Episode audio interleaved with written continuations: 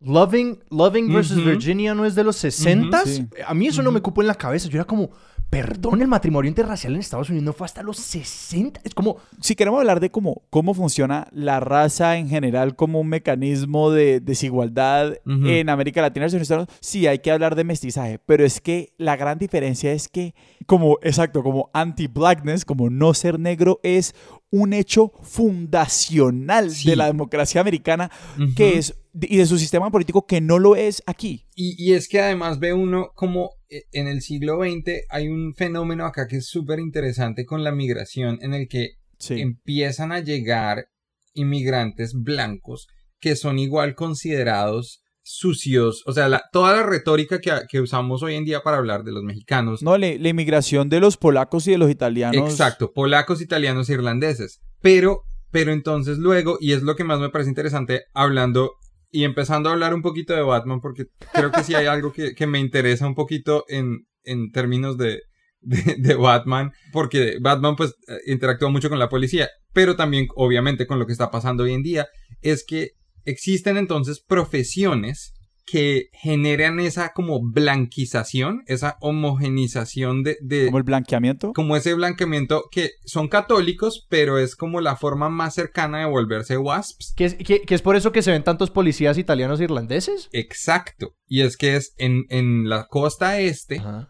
que es donde llegaron la mayoría de italianos, irlandeses, polacos, eh, una manera de legitimarse era volverse policía. Y el proceso de esa legitimación era, vea, nosotros somos irlandeses, yo sé que soy católico, pero por lo menos no soy negro. Y entonces está ese anti-blackness que crea institucionalmente en la policía un problema racial desde, desde la concepción de la policía moderna, porque además podemos hablar de que la policía fundada acá es, o sea, viene de, de, las, de los eh, slave catchers, right? O sea, esa gente que Sí. De los cazadores de esclavos. los cazadores de esclavos eran los que, los que, ese era su trabajo era capturar esclavos y ellos eran la policía. Era la mayoría de llamadas por, en el sur. Pero aquí en el norte, donde se las, de, de Estados Unidos, donde se las dan de, de que son muy liberales y que, de que apoyaron la abolición de la esclavitud y todo eso, en el siglo XX, el, el racismo de las instituciones como la policía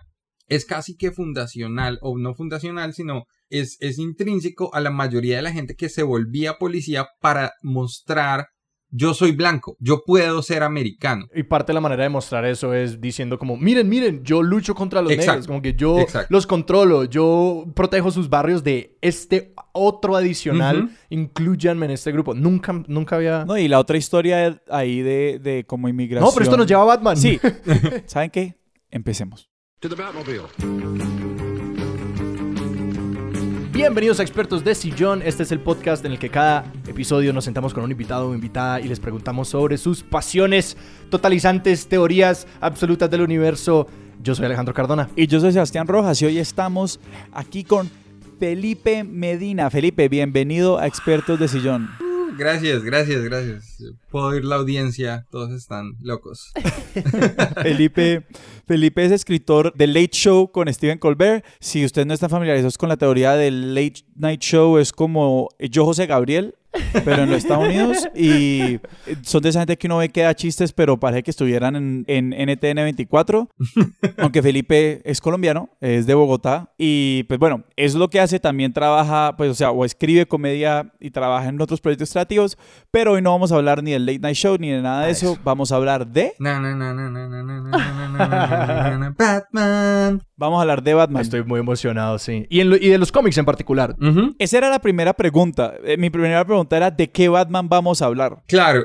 O sea, a mí me interesa hablar de los cómics porque yo creo que, o sea, la gente conoce las películas de Batman, han sido hits taquilleros, incluso las peores, o sea, las que la crítica dice esta película es muy mala, han sido hits taquilleros. Entonces, me parece que es interesante hablar de los cómics porque el cómic es un, medio artístico que, en mi opinión, en particular el cómic de superhéroes, es muy interesante como, como una manera de explicar el siglo XX y como una manera de, nosotros como sentir, sentirnos un poquito más seguros cuando el mundo es el sitio más inseguro. O sea, el, el nivel de o sea, el nivel de muerte que hubo en el siglo XX, en especial después de la Segunda Guerra Mundial o durante la Segunda Guerra Mundial y el- la capacidad armamentística que trae la Segunda Guerra Mundial, casi que nos deja como, como humanidad un poquito como, uy, cualquier día, cualquier día nos, nos podemos morir todos en esta ciudad. Claro, eso es un tema que, que, digamos, a veces nosotros, pues personas de nuestra generación no tenemos tan claros y pues de pronto también en razón de no haber vivido, por ejemplo, en un espacio como los Estados Unidos, que en los Ujú. 60s, en los 50s, la amenaza de como la aniquilación nuclear era algo muy... Mi papá vivió en Estados Unidos por dos años en los 60s Ujú. y él me cuenta de hacer simulacros de meterse debajo en los Sí. búnkers del colegio público en el que estaba.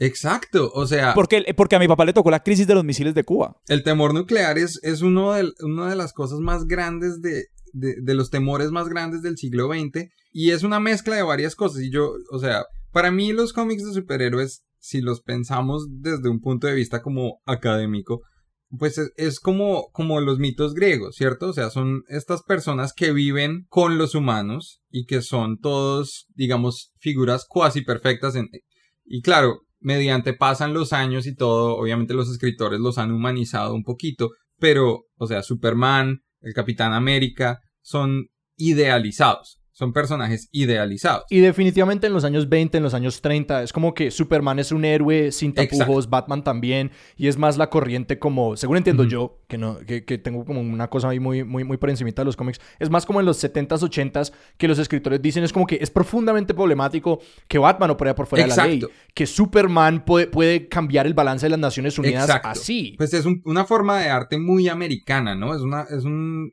es extremadamente estadounidense, hasta el punto que en cómics más recientes se ha explorado como esa idea de, bueno, pero ¿por qué todos los superhéroes son gringos? ¿No? Ajá. no hay un superhéroe chino, no hay, o sea, sí hay algunos, y si uno es bien nerd como yo, pues puede decir, "Mm, pues este, pero, o sea, no hay muchos superhéroes chinos, no hay muchos superhéroes eh, europeos, mucho menos latinoamericanos. Y sobre todo, no hay superhéroes rusos. Ah, es- Exacto, hay, Solo hay, un- hay solo supervillanos. hay villanos rusos. rusos. Entonces, para mí es muy interesante ver cómo la respuesta a un país sumido en una crisis criminal, que es, digamos, los gangsters en los 20s y 30s, eh, decide crear estos mitos para explicarle ese mundo a, a, los niños. Y pues para mí es muy interesante que el primer superhéroe que se volvió, que todo el mundo lo reconocía, claro, hay, hay antecedentes y todo, pero ese es Superman y Superman es creado por dos judíos en, en, en Ohio. Y a mí me parece que es importante decir, o sea, mostrar que los temas que se trataban en, en estos superhéroes en los 30 todavía existen en Estados Unidos y en el mundo. Y, y son dos judíos, hijos de inmigrantes, que deciden crear un superhéroe que es un alienígena que aterriza en Kansas, o sea, en la mitad del país. Que, que, que Estados Unidos, que eh, Superman es esencialmente una historia de un inmigrante. Exacto. Solamente que, que puesto en escala cósmica. Es como que él vino de, Exactamente. de, de Krypton, ¿cierto? Es de, de, de Ujú. Krypton eh, y, y aterriza y como que tiene que encontrar esta familia inmigrante que lo adopta y él crece ahí eh, como Exacto. acostumbrándose a las costumbres de la Tierra. Entonces que es un mapa muy directo. Es, es, es impresionante. Y entonces llega Batman, que es un superhéroe que no tiene superpoderes, ¿no? Es, es, es, su superpoder es que tiene plata. Ajá. Y, y, y, y, más o menos que es muy inteligente y, y que, Es y muy que ha movilizado esa plata para entrenarse altamente. Exacto. Y, y claro, todo eso viene después. en, en, en la edad de oro, que es los 30s, 40s eh, de los cómics, básicamente Batman es, es un, un ricachón que todos asumimos que porque es ricachón es inteligente. Ajá. Y esto es en la era de Rockefeller, en la que como que era, los, los billonarios nos van a salvar. Exacto, exacto. Y, y es la mayoría de villanos en, hasta este punto son gangsters, son, eh, digamos, criminales. Incluso hoy en día, pues la mayoría de villanos de Batman son inte- interesantes y son más chéveres que los villanos de Superman, que son un poquito más en esas escalas cósmicas, en Claro. esas escalas medio abstractas, eh, porque son un poquito más, au- aunque son exagerados, son un poquito más tangibles. Uno dice, sí, yo, yo creo que puede existir un ex abogado que tiene un accidente y se vuelve un radical de, del sí y el no, digamos, como doble cara.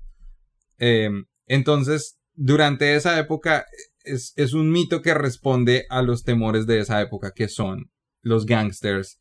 eh, y luego, durante la Segunda Guerra Mundial, el personaje de Batman pierde un montón de popularidad, porque el temor ya no es el crimen organizado, el temor ya no es interno, el temor es, son los nazis. ¿Y de qué sirve Batman Claro.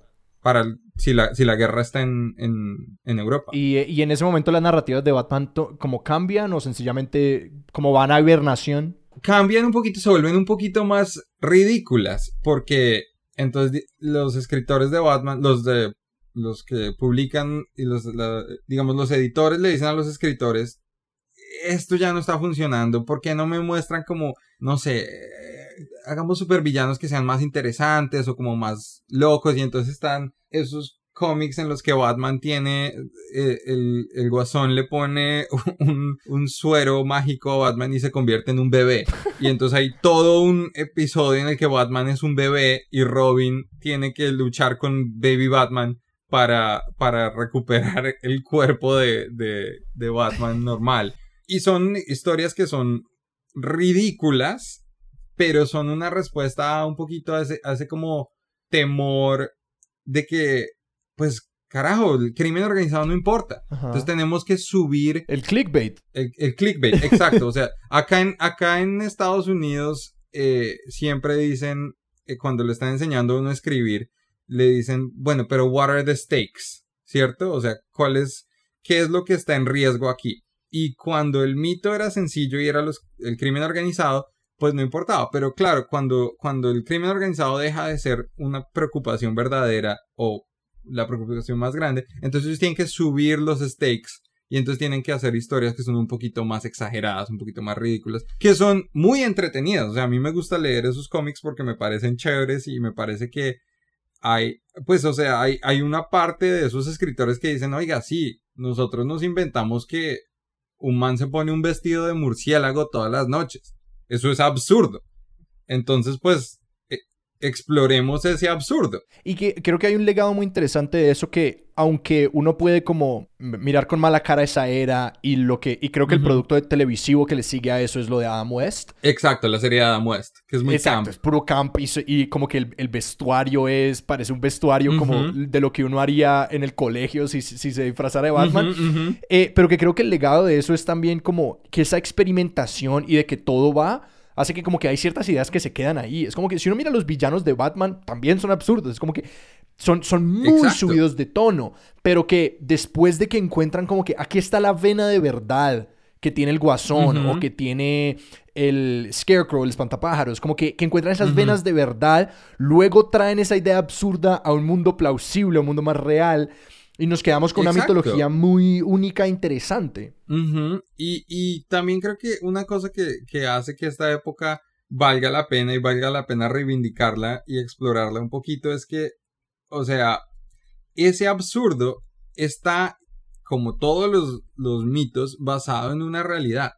Y entonces si uno dice, no, es que es un, un payaso psicótico, pero en esa época los, los crímenes del guasón son como voy a envenenar el, el- la, la planta de agua de Ciudad Gótica. O sea, son unas cosas como medio, medio ridículas, pero que igual es, es un temor verdadero. O sea, eh, que un, eh, un payaso es- es una figura que da miedo y que siempre, siempre históricamente ha dado miedo. El payaso, el gángster que está tan deforme que parece un animal, ¿cierto? Es como Sí. una como una mezcla de Scarface con Al Capone, que pues, es la inspiración para Scarface.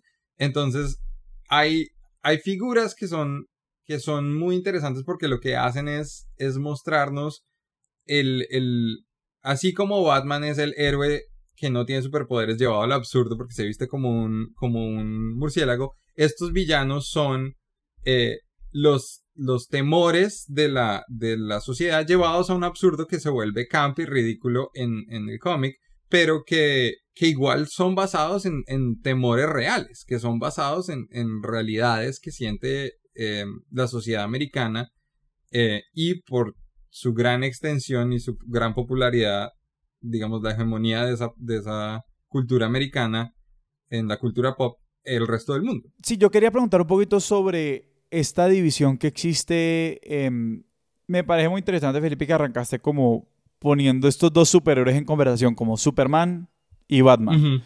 Porque no solamente, o sea, en primer lugar, lo que es interesante de Superman es que como todavía igual mantiene esta idea como de los Estados Unidos, como los Estados Unidos se piensan a sí mismos, o sea, que es que, que exacto, que este man aterriza en Ohio, como en la mitad de los Estados Unidos, en el corazón de los Estados Unidos. Kansas. Eh, eso, eh, eh, experto de sillón, para mí, entre las costas, todo es prácticamente lo mismo. Todo es Ohio. Eh, sí, pero... Por eso, Sebastián, estamos donde estamos. Sí, perdón, perdón, pero pues yo no voto en ese país. Em, Yo tampoco. pero, pero, pero un poquito como, como toda esta, las ideas igual que se tejen en la Guerra Fría y en la, y en las, después de la Segunda Guerra Mundial, como todas están, como le hacen referencia a ese como corazón de los Estados Unidos, mientras que Batman es precisamente, exacto, Heartland, como el- ¿no? el Heartland de los Estados Unidos, mientras que Batman, pues como lo estás pintando, es literalmente como... Y porque si uno piensa Gotham, o sea, Gotham es el arquetipo de ciudad americana, o sea, pues... Gotham es Nueva York. O Chicago. O Chicago. Esa es la gran pregunta, por ejemplo, ¿qué es, ¿cuál es Gotham? Pero es, pero es lo que la hace interesante, ¿no? Es, es ese arquetipo. Puede ser Nueva York porque es una isla, porque es eh, súper diverso, porque lo que sea. Pero Y hasta ser puede ser Los Ángeles, o sea, como no obviamente, si, obviamente nos despegamos de la mentalidad de frontera y como que Los Ángeles pasó mucho después y que urbana, o como en términos urbanísticos se ve muy diferente, pero, pero ¿cuáles son las dinámicas? O sea, que estamos viendo como lo- lo- las, los problemas de seguridad pública, de criminalidad eh, y de, como exacto, como que hay el guasón va a envenenar la planta de tratamiento de agua, pues sí, pues es que va a envenenar la planta de tratamiento de agua y matar a 5 millones de personas. Y como la corrupción estatal, que son todas estas cosas que se van metiendo. Como los miedos de Batman son miedos urbanos y los miedos de Superman son miedos, no quiero decir rurales, pero son miedos que, que operan un nivel exacto, como decían, mucho más abstracto, mucho más como de, de la noción de qué hace Estados Unidos, Estados Unidos y cuál es el lugar de Estados Unidos en el mundo, no del día a día de un americano de a pie. Claro, que, que la, la- la- la gran imagen de, de Batman es Batman luchando con criminales y la gran imagen de Superman es Superman parando un misil. Como que ese es el arquetipo Exacto. de, Superman al frente del misil volando en dirección opuesta para pararlo. Sí, y, y, y yo creo que por eso es que Batman es, es tan universal.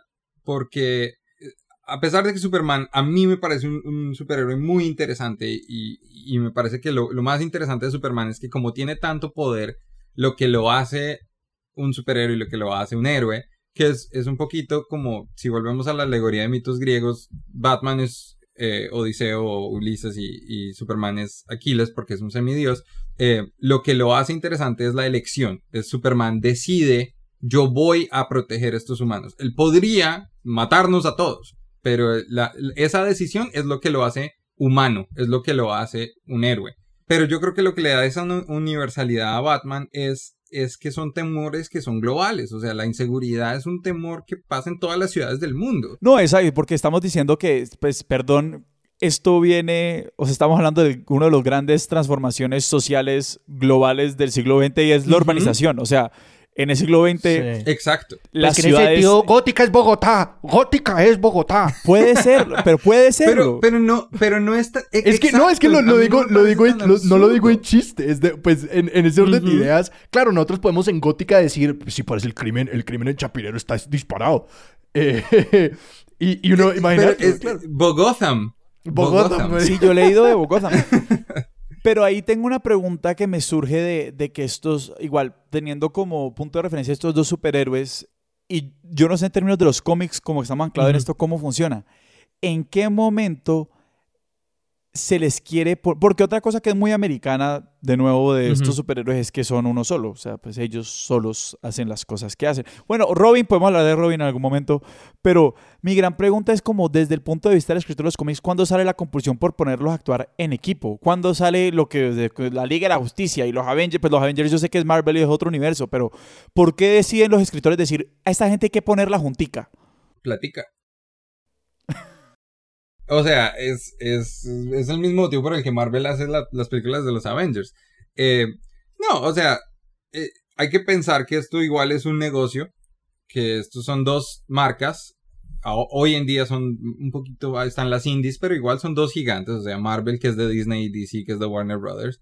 Son dos colosos que tienen que vender y, y que entonces ellos están diseñando, o sea, Superman salía en una línea de cómics que todavía existe, pero se llamaba Action Comics. No existía el cómic Superman. Batman, el Action Comics número uno es la primera historia de Superman. Detective Comics número 27, que es de donde viene el nombre DC, Detective Comics. Mi cabeza. O sea, Batman no aparece sin- sino hasta el número 27 de Detective Comics. Eran, eran historias de detectives. Entonces, la idea de mezclarlos y de crear la Liga de la Justicia o de crear, de crear los Avengers, curiosamente, la Liga de la Justicia surge, es, eh, eh, surge primero como la Justice Society of America. que suena a una asociación que armarían unas madres que están preocupadas por el barrio. Todo Exacto. institucionalizado. Exactamente, está todo. sí. Y esos son unos héroes de la, de la era de la Segunda Guerra Mundial. La JCA son. Eso, eso es una. Es un ejercicio propagandístico de decir tenemos que unirnos todos para luchar contra las amenazas que vienen de afuera. Y ahora compren, compren Warbond. Exacto. Compren Sí, inversiones y, de y guerra. están, Ajá. o sea, todos esos, esos, en los lados, en los comerciales, en las propagandas que salían en los cómics, salía Superman diciendo, es tu responsabilidad comprar War Bonds, o es tu responsabilidad, eh, eh, recuerda, todos somos americanos, blancos, negros, lo que sea, porque en este momento el país necesita que todos estemos juntos. Eh, entonces, el- esos, esos equipos, esos super equipos se forman es como una, eh, por motivos propagandísticos, pero también por motivos económicos. Porque, claro, si, si tú dices, es que a ti que te gusta Flash y a ti que te gusta Linterna Verde, los vamos a poner juntos en, en, en un equipo, es marketing y lo siguen haciendo los, los, las editoriales de cómics todos los años. O sea, todos los años hay un gran evento. Eso es cuando salen todos los Power Rangers juntos. Exacto, exacto. Es, la misma vaina. La misma vaina. Es, O sea, narrativamente, pero narrativamente no era necesario. Es a lo que no era necesario, no. Ellos podrían ni siquiera. La idea de que viven en el mismo universo es una idea meramente eh, económica. Porque tú puedes decir que Gótica y Metrópolis, que es donde trabaja Superman, son dos ciudades distintas en dos universos distintos y ellos podrían nunca encontrarse. Pero si tú dices Superman y Batman, que son populares, pues ahora existe Batman y Super, las aventuras de Batman y Superman. Entonces ahora no vendes solo el cómic de Batman. Si tú eres fan de Batman, entonces compras el, el cómic que es Batman y el cómic que es Batman y Superman. Y si te termina gustando ese, dices, bueno, de pronto tengo que leer más Superman. Y entonces pasaste de leerte un cómic cada dos semanas a leerte tres. Y que ese es el mismo modelo bajo el que Marvel ha, ha fundado su universo. Es como que, ah, si te, si te gustó la de los Avengers, que fue nuestro gran evento, pues de pronto te gusta ir a verte las individuales Exacto. de cada uno y viceversa. Pero, y lo que iba a decir ahí era que lo interesante, me parece, de, de- de- de todos estos espacios en los que se encuentra la necesidad comercial con el ímpetu artístico de las personas que están en el piso escribiendo, es que en- entonces después de esto, el escritor tiene que como contender con ese, ese, ese, las implicaciones de la combinación de sus superhéroes. Esa era mi pregunta, o sea, ¿eso cómo se ejecuta? Si estamos hablando como de los showrunners, por decirlo así, ¿qué hace uno cuando te mezclan todos los universos y ahora tenés que vivir como con esas restricciones narrativas? Nada, te toca. Y eso es una parte también muy interesante de los cómics, es que los cómics no son tuyos. Si tú eres escritor de, mm, de cómics y creas a un personaje para un villano nuevo para Batman, ese personaje no es tuyo. Ese personaje es de, de DC. Y eso es un problema legal que los escritores de cómics básicamente a veces pelean y, y porque los escritores de cómics no están protegidos por los gremios que digamos los escritores de Hollywood sí están protegidos. Si tú eres un escritor de televisión y creas un personaje, por ejemplo, un personaje secundario en la serie en Friends está eh, Janice, que es la, la exnovia de Chandler, ¿cierto? Es un personaje que sale como por ahí una vez cada dos temporadas o algo así, es como, oh, este es el capítulo con Janice. Eh, si tú escribiste allá el primer capítulo de Janice y nunca más escribiste eh, para Friends, tú solo escribiste un capítulo y ya, cada vez que vuelvan a traer esa, ese personaje, te tienen que pagar te tienen que pagar extra. Así tú no hayas escrito el episodio.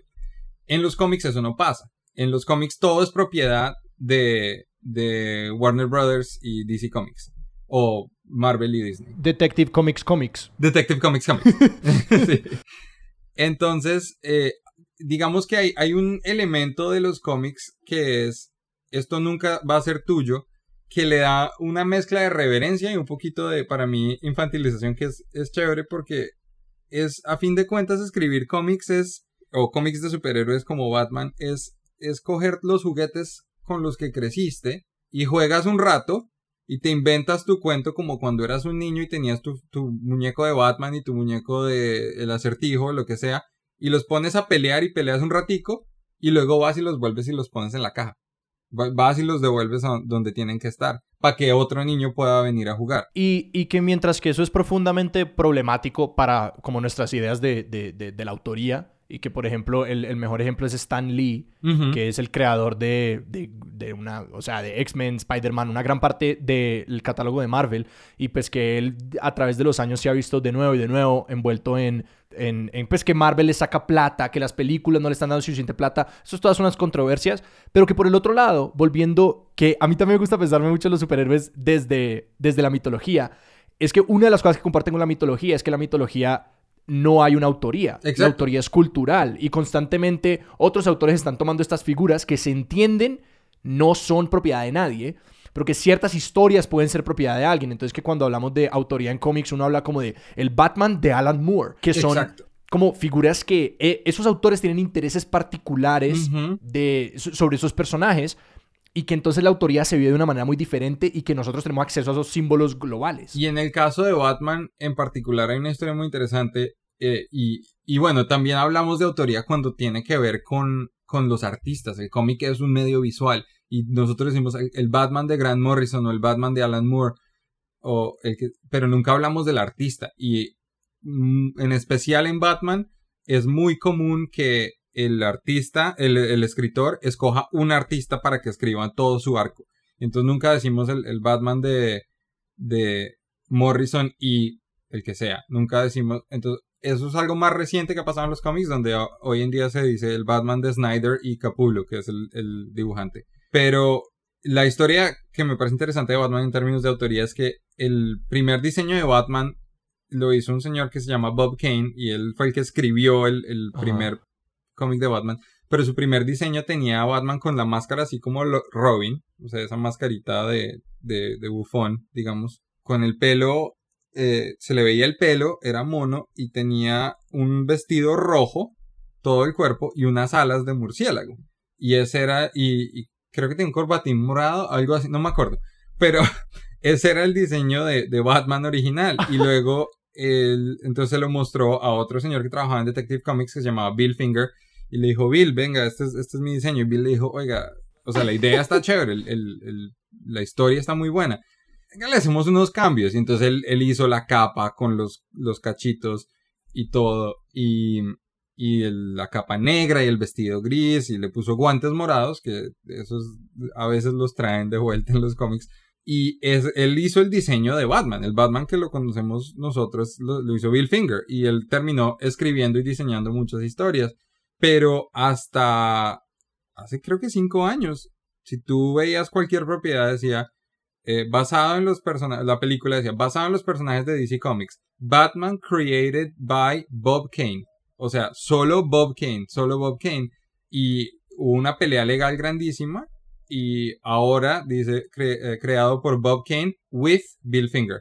O sea, con Bill Finger. Porque legalmente no pueden decir que fue de los dos. Y hoy en día existe en los cómics un premio que se entrega todos los años que se llama el Finger Award, que es el premio a los artistas que no son reconocidos, o artistas o escritores que no son reconocidos en su tiempo. Porque él es el co-creador de Batman, pero la gente decidió que no, que, eso no era.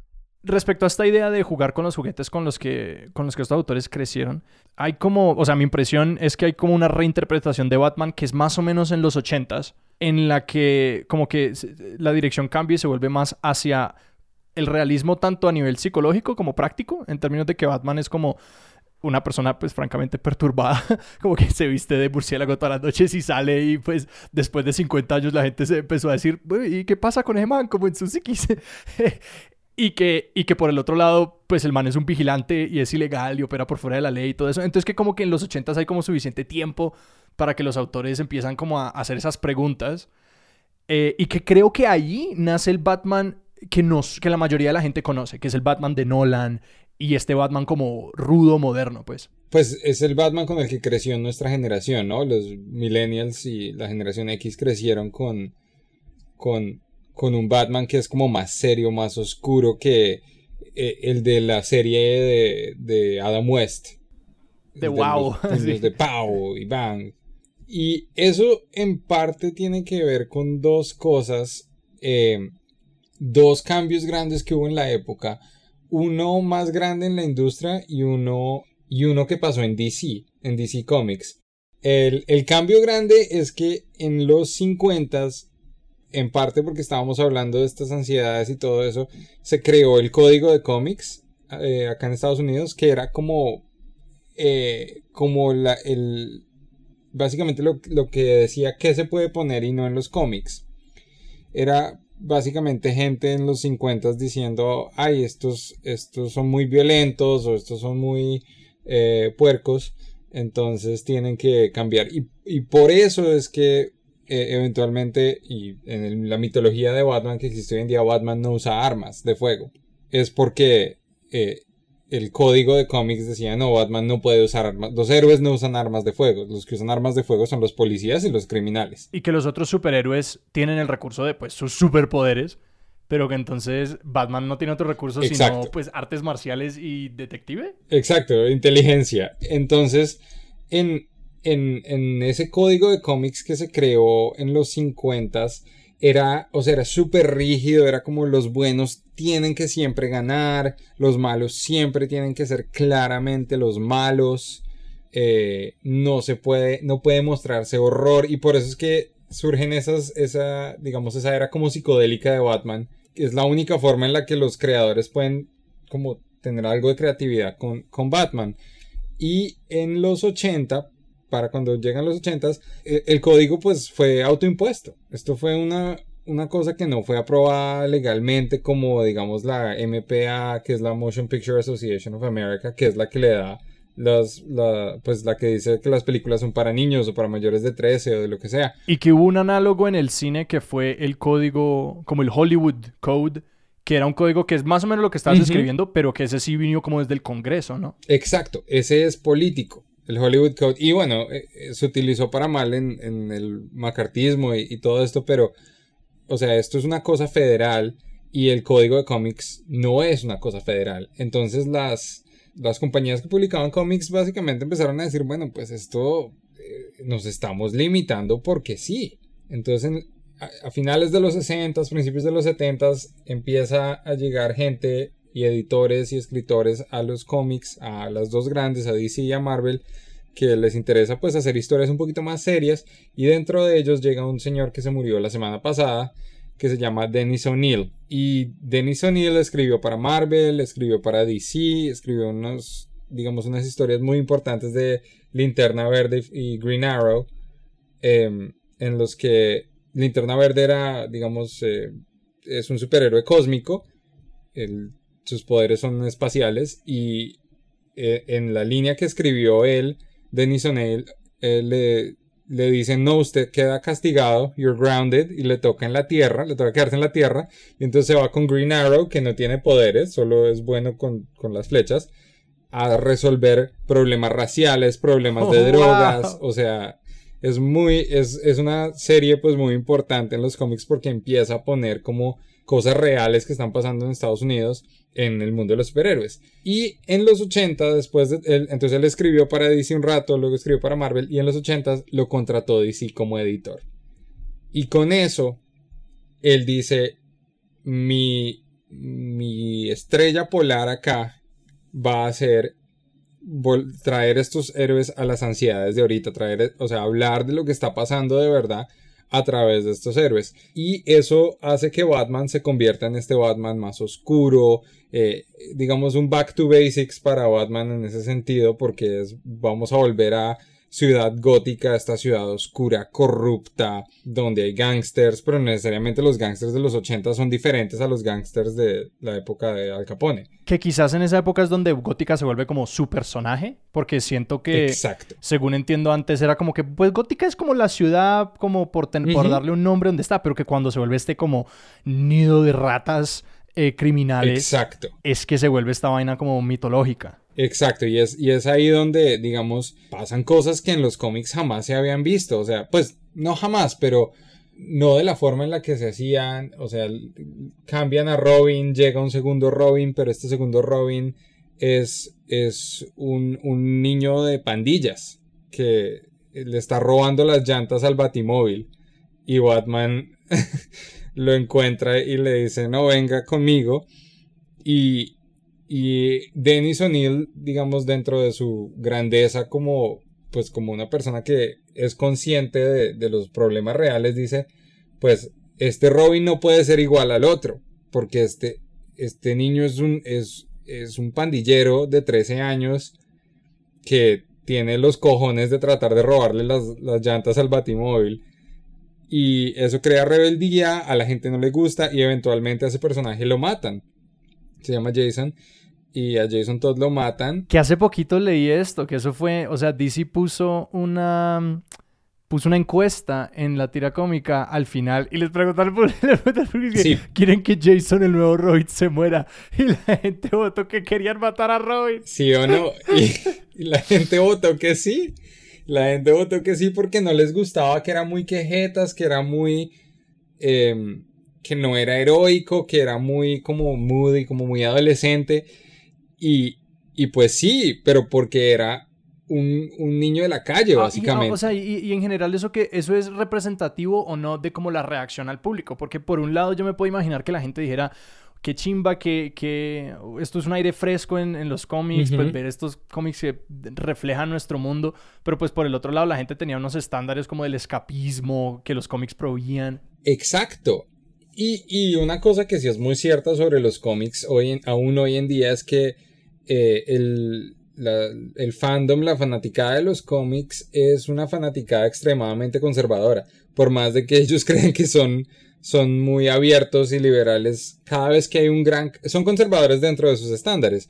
Entonces, cada vez que hay un cambio grande con un personaje Sí. se vuelven locos. O sea, cuando a Thor lo volvieron mujer, porque lo que hace a Thor es el martillo, no la persona. Claro. Y cuando una mujer podía levantar el martillo, no, eso fue un drama. Y cuando el Capitán América lo volvieron negro, lo mismo. Eh, y, y no es que lo hayan vuelto, es que son títulos. Claro. Y eso es casi que a lo que voy hoy en día es si, si estamos viviendo estos superhéroes que hablan de las de la actualidad de la sociedad americana, de- que hablan de, de lo digamos de los temores de esta sociedad, la necesidad de que Batman sea un ricachón blanco o el Capitán América sea un soldado blanco, pues no, no es mucha, porque ya no es representativo de, del ideal de heroísmo en este país o de, o de esos temores en, en este país. Entonces, en, en cierta medida, Dennis O'Neill cambió los cómics para siempre al, al decir, no, Batman no tiene que ser caricaturesco y tenemos que hablar de cosas reales. Y de ahí salen, digamos, unos, algunos de los cómics más importantes de Batman y que la gente conoce más, que son Year One, que es, digamos, una reinvención hablando del primer año de Batman y eso fue lo que inspiró a Christopher Nolan. E- Ese fue el cómic en el que se inspiró Christopher Nolan para hacer Batman Begins. Sale The Dark Knight Returns, que también es, es otro de Frank Miller. Te quería preguntar un poquito por Frank Miller en, en ese cómic. Habla como de la psicología de Batman y, re- y se mete como con, un, con un rollo que yo era- al comienzo yo era como de que estás hablando y luego me fue cuadrando un poquito más y más de que Batman es como es una personalidad perturbada Sí, y, y de que la razón por la que existen supervillanos es porque existe un superhéroe. Es como que, que si no hay una fuerza como del bien, entre comillas, para luchar con ellos, los supervillanos se aburrirían porque es como un poquito de como de, de que se encuentran estas dos psicosis y se van agrandando mutuamente y que la única manera de que, en- que en- creo que es eh, Dark Knight Returns, el Joker está en un, en un manicomio, pero está estable. Eh, porque Batman se retiró. Y que cuando vuelve Batman, como que le vuelve a Sí. despertar la psicosis al guasón. Y eso es lo que me parece que Frank Miller hizo muy bien en los ochentas y eh, digamos sus opiniones políticas creo que se quedaron en los ochentas, pero y sus cómics actuales en cierta medida también, pero pues eso nos pasa a todos, ¿no? Eh, pero mm, lo que él hizo en ese cómic fue exponer, digamos, la realidad del superheroísmo en una generación que estaba aterrorizada de morir en una explosión nuclear cualquier día. Entonces, ¿cómo puede hablar uno de superhéroes? ¿Cómo puede hablar uno de, de digamos, alguien que nos va a salvar siempre en el marco de la Guerra Fría, donde hay dos superpotencias que están siempre tratando de desarrollar más armas y desarrollar formas de matarse diferentes. Es básicamente lo que él está diciendo con ese cómic, ¿no? O sea, está Batman, pero si Batman no existiera, no habría supervillanos. Entonces, como los supervillanos son cada vez más locos, entonces Batman tiene que ser más loco. Y como los, el, Joker hace esto, entonces es una guerra fría. Es la carrera armamentista, pues. Es una carrera armamentista traducida al mundo de los superhéroes. Entonces, lo que hace Miller es, es brillante y lo que, lo que nos muestra es que de pronto el mundo no necesita estos superhéroes, ¿no? Esa es como su sugerencia. A veces es, de pronto no son necesarios. Em, pero creo que hay algo que después, digamos, de ese cinismo de los ochentas, llegamos como a los noventas y, y llegamos a una era donde es, de pronto no los necesitamos, pero necesitamos, necesitamos a alguien que nos despierte un poquito. Y esta es una era de más media, donde Estados Unidos ya ganó la Guerra Fría, donde, pues, o sea, los noventas fueron, digamos, la última, fueron la última década del siglo XX, pero fueron la última gran era de Estados Unidos, ¿no? O sea, digamos, el, el, comienzo de todo es el 9-11. Pero esos años entre el 91 y el 2001, casi que, pues, fueron casi que años dorados en cierta medida. Entonces, eh, entonces se vuelven unos cómics que y unas historias de Batman que son más en torno a, al, heroísmo y a la idealización de una persona que nos viene a ayudar porque quiere. Y entonces ahí llegan las películas de Tim Burton y llegan eh, ese tipo de, digamos, ese mito de Batman como lo conocemos hoy, empiezas ahí. Basado en estos cómics de los 80 pero empiezas en la película, yo creo, de Tim Burton del 89. No sé cuál es la pregunta que te quiero hacer aquí, pero quiero eh, ponerte a hablar un poquito sobre las adaptaciones recientes, como hablar, pues, y que es difícil hablar de... De, es difícil de hablar de esto sin hablar de Marvel y, sin hablar del, del, universo cinemático y como todo lo que lograron. Pero no sé, de pronto, ya que estamos abriéndolo como a, abriéndolo a todos los cómics, pues, no sé, que, eh, eh, con qué sabor te deja o qué te parece que, que siento que la crítica en general es pues que, por un lado, las historias que estamos recibiendo en cómics en, la pantalla grande son quizás las historias más simplificadas y las más como es el camino mejor recorrido que ya se sabe, como esa es una buena historia de Capitán América, hágale, hágale con esa. Sí. Em, y que las películas todavía no están como mostrándonos esas vainas súper controversiales y súper interesantes y se sudas que los cómics pueden ser. Sí. Y no sé, ¿cómo, cómo, cómo te hace sentir ese tipo de, ese, pues esa entrada que es obviamente muy comercial a, al cine de los cómics? Yo, yo pienso que o sea, la Batman de 1989 cambió el mundo. la, de, la, de, Tim, Burton. Ese, era el, el, eh, ese es el guasón de Jack Nicholson. Jack Nicholson, sí. Porque esa es la primera película de superhéroes que no fue un desastre camp así que todo el mundo dijo como, uy, es para niñitos. Y esa película, o sea, tiene, a mí me encanta, me parece buenísima, me parece que las actuaciones son muy buenas, el guion es excelente, el, disfraz de Batman es para mí el, mejor de todos los que han salido en las películas.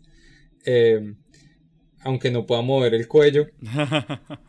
si, se fijan en la película se mueve así porque la capa no la puede mover.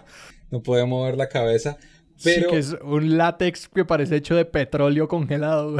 que incluso eso, o sea, el disfraz era así hasta, hasta The Dark Knight y lo vuelve en una parte de la película en la que, en la que eh, él le dice al que le hace el traje, a, Lucius Fox, le dice, necesito poder mover el cuello, y le diseña un traje en el que puede mover el cuello.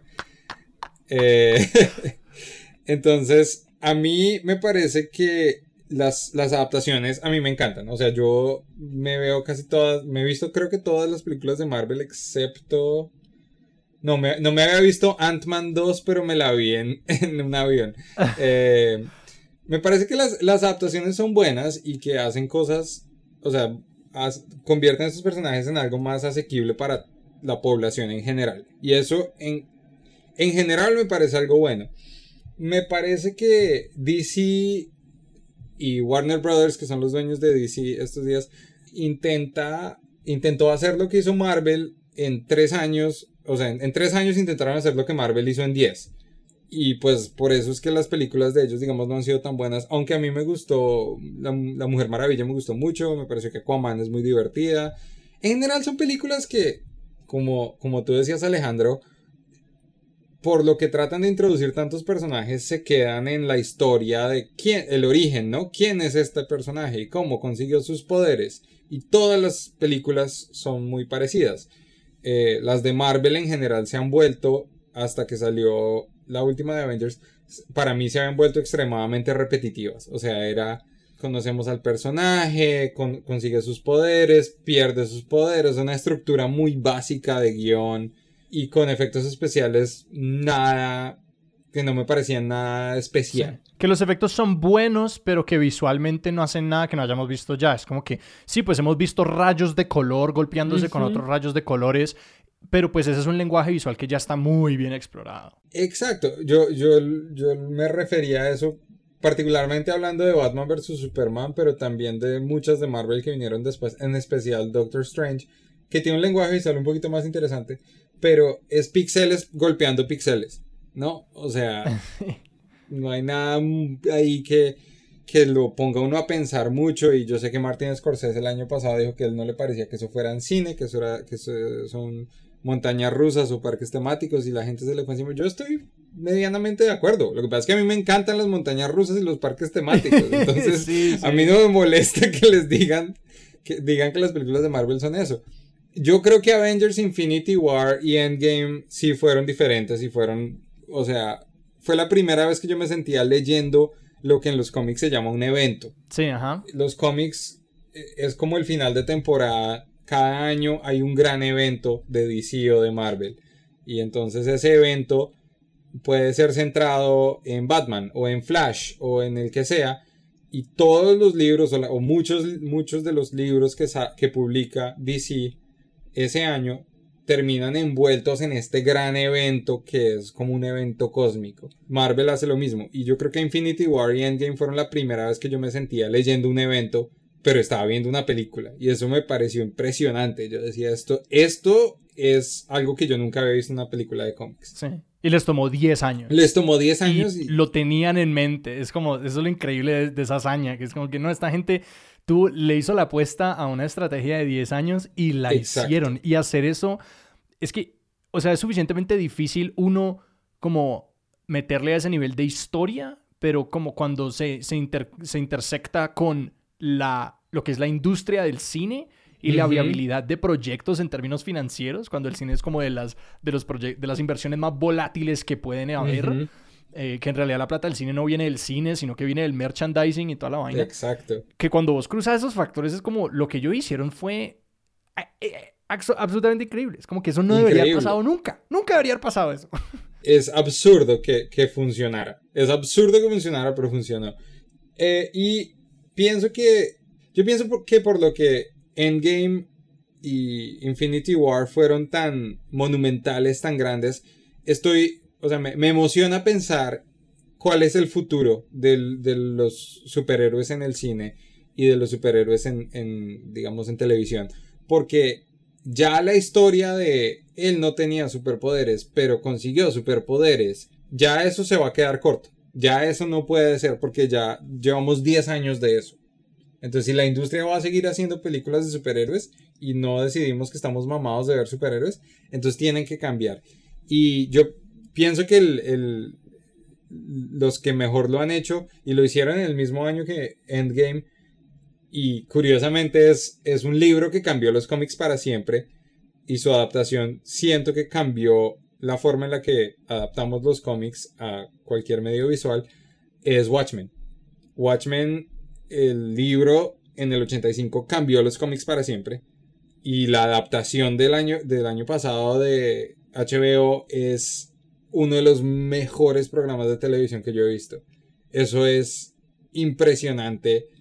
Y lo que hicieron fue decir, ¿qué has? Y ellos no decidieron adaptar la historia del cómic. Ellos dijeron, ¿Qué hizo Watchmen en 1985-1986? Coger los temores de la Guerra Fría, mm, el crimen, la, eh, digamos, la guerra atómica y los, los metió en el mundo de los superhéroes. Y dijo, bueno, ¿cuáles son las ansiedades de Estados Unidos en el 2019? Racismo, la policía, em, el, gobierno conspirando contra la población y los volvió el, el centro de la historia, que es en el mismo universo. Algunos personajes reaparecen, pero es. es eh, alguien, alguien está echando voladores. Eh, lo- los centró en el mismo universo y terminó creando un programa de televisión que es increíble. Y que además es una. Sobrevivimos, sobrevivimos a los grillos de Cali, pero no a los voladores de Nueva York. Sí. Em, entonces creo, o sea, crearon una serie que es increíble y que se ganó todos los premios el año pasado, muy merecidamente.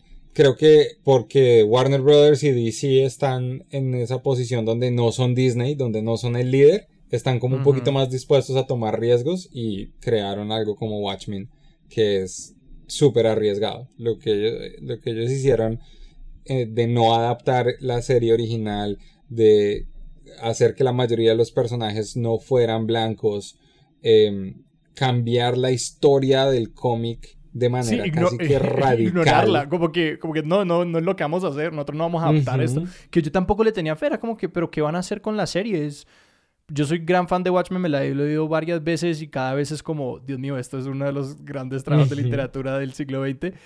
Eh, pero que sí que ellos lo echaron por la ventana y dijeron, claro, lo que estás diciendo, vamos a tomar los temas, vamos a ver cuál es el corazón de esta cosa y Ujú. contar una historia desde ahí. Y que eso es lo chévere, a mí eso es lo que me parece chévere de las marcas. Es como que esa historia se, le se podría haber llamado otra cosa que no fuera Watchmen y menos gente la habría visto. Pero entonces, como la gente le tiene fe a la marca, le tiene fe al producto, van y se acercan, que eso es lo que yo. de- en un mundo perfecto, eso es lo que estaría pasando con, con Star Wars y con todas estas grandes franquicias que están adoptando el modelo del universo cinemático.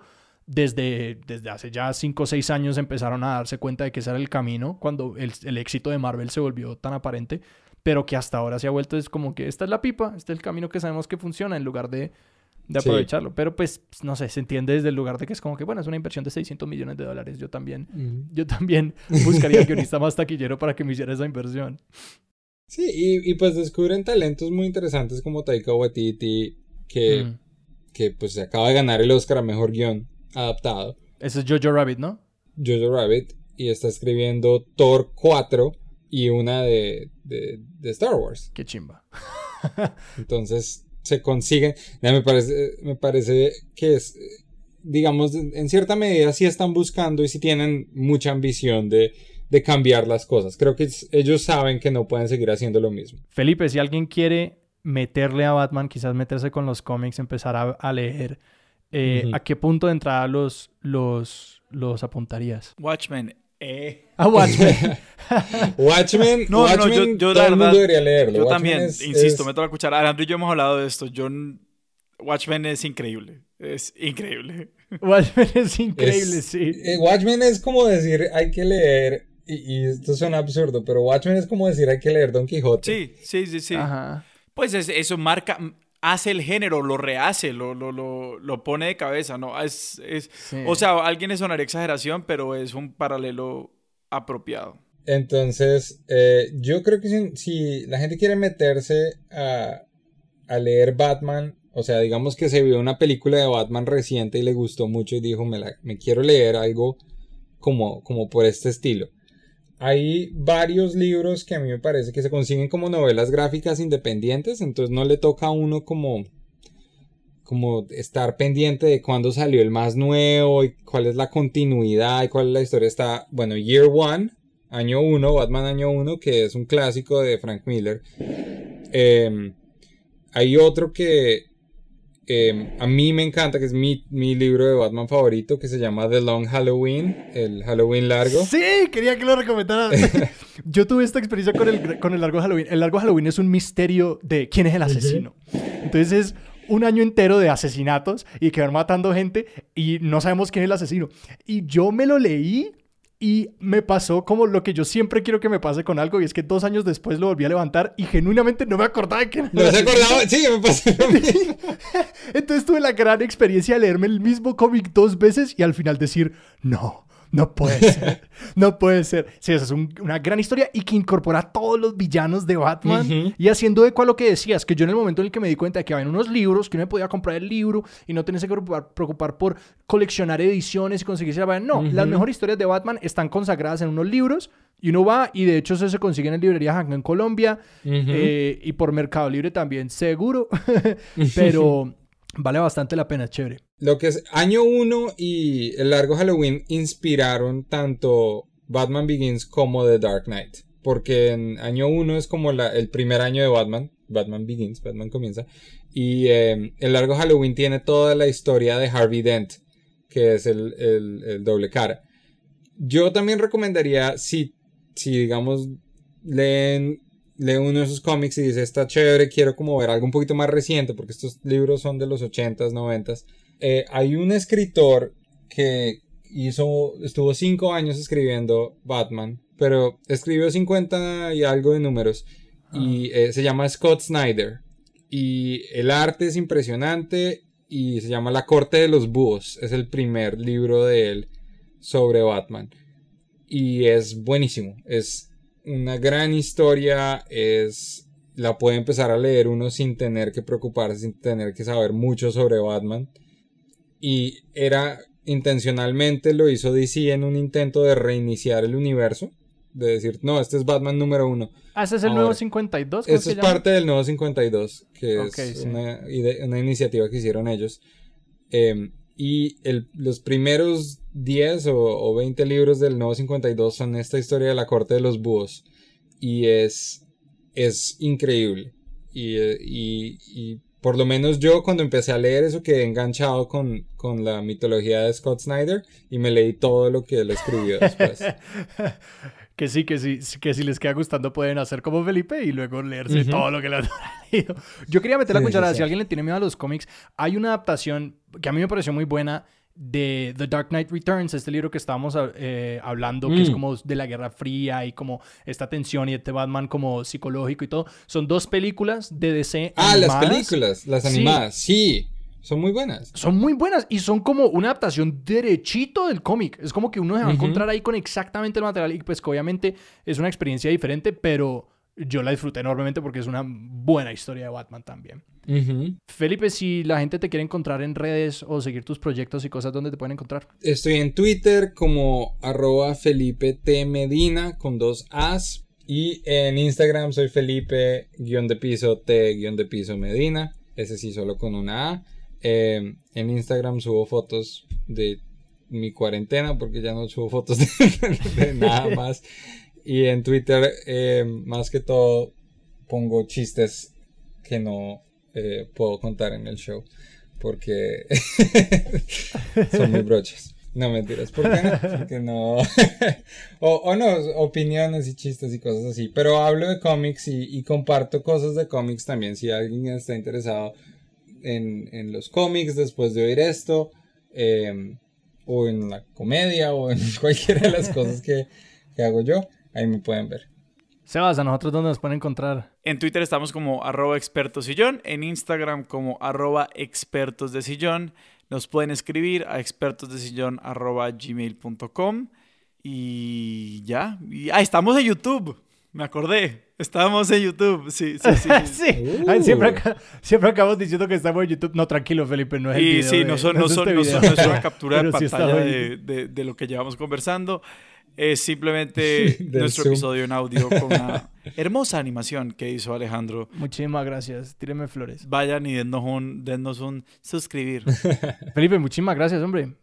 No, gracias por tenerme y dejarme hablar de una cosa que he desperdiciado demasiado tiempo de mi vida haciendo, pero que No, valió, sigo valió la pena. valió la pena. tiempo de mi Yo, vida de hecho, voy a ir a buscarme el largo Halloween y la noche de los búhos. Uy, el largo Halloween lo, que dijo Alejandro, tengo celos de que lo va a leer por primera vez. Sí, buenísimo. Y, y luego date tiempo para olvidarte de quién fue que lo hizo y volvete a leer porque yo me olvidé y yo lo estaba leyendo y dije, ¿cómo puede ser? Yo ya me he leído este cómic, ¿cómo puede ser que yo no me acuerde? Es muy bueno. Nuestra música es de Juan Esteban Arango. Nuestro logo es de Daniel Benavides. Yo soy Sebastián Rojas. Yo soy Alejandro Cardona, esto es Expertos de Sillón. Hasta la próxima. To the Batmobile. Let's go.